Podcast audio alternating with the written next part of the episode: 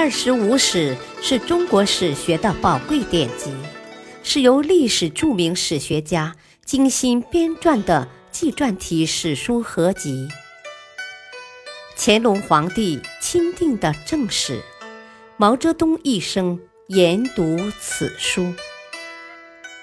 欢迎收听《二十五史珍藏版》，播讲汉乐。第二章，《汉书·记事》之四。诸侯王问题乃是朝廷面临的一个难题。武帝一刻也没有忘记想寻出一条既能维持刘家天下，又不伤害汉朝筋骨的两全之计。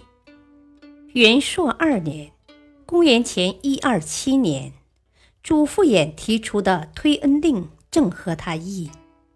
朱复衍提出，诸侯子弟无耻地之风，仁孝之道就得不到播扬，因此建议令诸侯推私恩分封子弟为列侯，这样名义上是丧失德惠，实际上是抛分七国，以削弱诸侯王的势力。推恩令下达后。诸侯王的支数都得以受封为列侯，但国土越分越小。这样，汉朝廷不行处置，而藩国自息。对一些骄淫失道的诸侯王，武帝还采取法律的手段，对他们实行削爵、夺地和除国。武帝对诸侯王采取的这些措施。也遇到了诸侯王的反抗。就在推恩令颁布不久，淮南王刘安与七弟衡山王刘赐勾结起来，密谋叛乱。但还来不及动手，武帝便果断采取措施，严厉镇压，受牵累被杀者达两万人。此后，武帝继续加大力度打击诸侯王。公元前一一二年，他借口许多列侯因酎金的成色不足，也就是多次酿令的醇酒，一次就夺一百零六个列侯的爵位。此后又颁布左官律，不准人们私自为诸侯充当官吏，以防结党营私。同时还颁布阿党复议法。凡诸侯王国的官吏和诸侯王结为死党，诸侯王有罪而不举的，以及朝中大臣与诸侯王勾结而帮助诸侯王得到法外复议的，都要受到严厉的处罚。诸侯王经武帝这一连串打击，国势骤衰，从此只有经济上一些特权。政治上已无所作为，至此诸侯王问题基本得到解决。汉武帝上台不久，深感到许多权力如重要人事任免权被控制在丞相手里。为了解决皇权与相权的矛盾，武帝在政治体制上做了大刀阔斧的改革。汉初的丞相权力很大，如任用官吏、向皇帝推荐人才、对地方郡守的考课和处置、诸赏、律令及有关刑狱事务管理、对地方暴动派兵镇压、全国计部和各种图书等档案管理，都在丞相职权范围内。面对薄弱的皇权。迫切需要削夺丞相权力，武帝着手建立中朝制，也就是内朝制。他对原来地位较低的内侍人员，如尚书、侍中、中常侍及大将军等，加官赋予权力，让他们出纳王命，代替丞相一部分权力，以此来架空丞相。从此，权力从丞相、外朝移向内朝。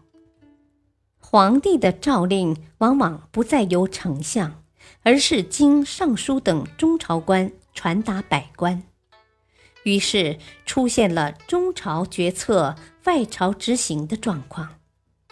更有甚者，遇天灾人祸，往往把罪责归咎于丞相。因此，武帝时丞相命运多舛，前后十二位丞相有三人免职。两人获罪自杀，四人下狱处死，仅三人善终相位。中央权力集中于皇帝后，武帝着手加强对地方的监察，创建刺史制度。武帝把全国一百多个郡划分为十三个监察区，亦称十三州，每州设刺史一人。在六个方面，史称六条问事，监察地方豪强郡守。刺史位卑权重，专司监察。后又在京师地区设私立校尉。刺史、私立校尉由中央御史大夫监督，直接听命于皇帝，有力地加强了专制集权和国家的统一。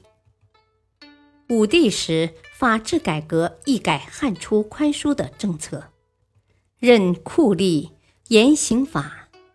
酷吏因其对宗室、外戚、豪强和游侠等进行严酷惩治而闻名。汉代为官酷烈而入使者共十六人，武帝一朝独占十一人，其中有以张汤。赵禹、杜周为助，张赵两人增订汉律，凡三百五十九章，大辟四百九条，千八百八十二事，死罪绝事比万三千四百七十二事，名目空前增加。武帝任用酷吏，固然有利于扫除社会痼疾。但滥用酷吏，无疑会造成一种恐怖气氛，对社会安定与繁荣也带来一些消极影响。在政治刑法改革的同时，武帝在军制上创建常备军，一是常驻京师及其附近地区的所谓八校尉禁卫军，二是七门、羽林。和羽林孤儿组成的侍从军。如果说上述措施是武帝的文治的话，他的武功业绩则是北征匈奴、西通西域、南平南越和西南夷，使统一的多民族国家得到进一步的巩固和发展。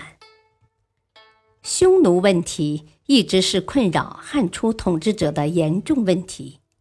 几代的和亲并未带来边境的安宁。武帝上台后，国力殷富，为抗击匈奴提供了坚实的物质基础，抗击匈奴已提到议事日程。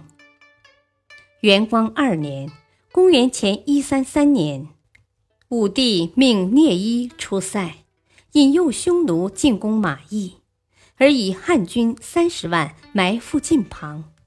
企图一举歼灭匈奴主力。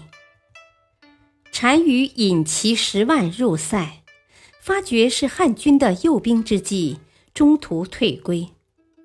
马邑之谋虽未获预期目标，但他揭开了大规模抗匈战争的序幕。感谢收听，下期继续播讲《汉书纪事之五》。敬请收听，再会。